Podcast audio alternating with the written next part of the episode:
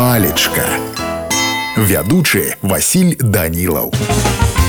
Прывітанне ўсім сябры сёння з вами разбярэм выраз на ростанях Магчыма многія з вас яшчэ са школы помніць гэты роман народнага пісьменніка Якуба коласа гэта эпічная трылогія адзін з першых беларускіх раманаў які меў вялікае значэнне для развіцця жанру раманаў мясцовай літаратуры складаецца з наступных частак у палескай глушы у глыбі палесце і на ростанях у іх намаляваная шырокая карціна жыцця вяской інтэлігенцыі і працоўнага сялянства пачатку 20 стагоддзя што тычыцца названня і выраза то калі казаць па-руску на ростанях гэта азначае на распуцье Ну а у мяне на сёння ўсё добрага вам настрою і нясумнага дня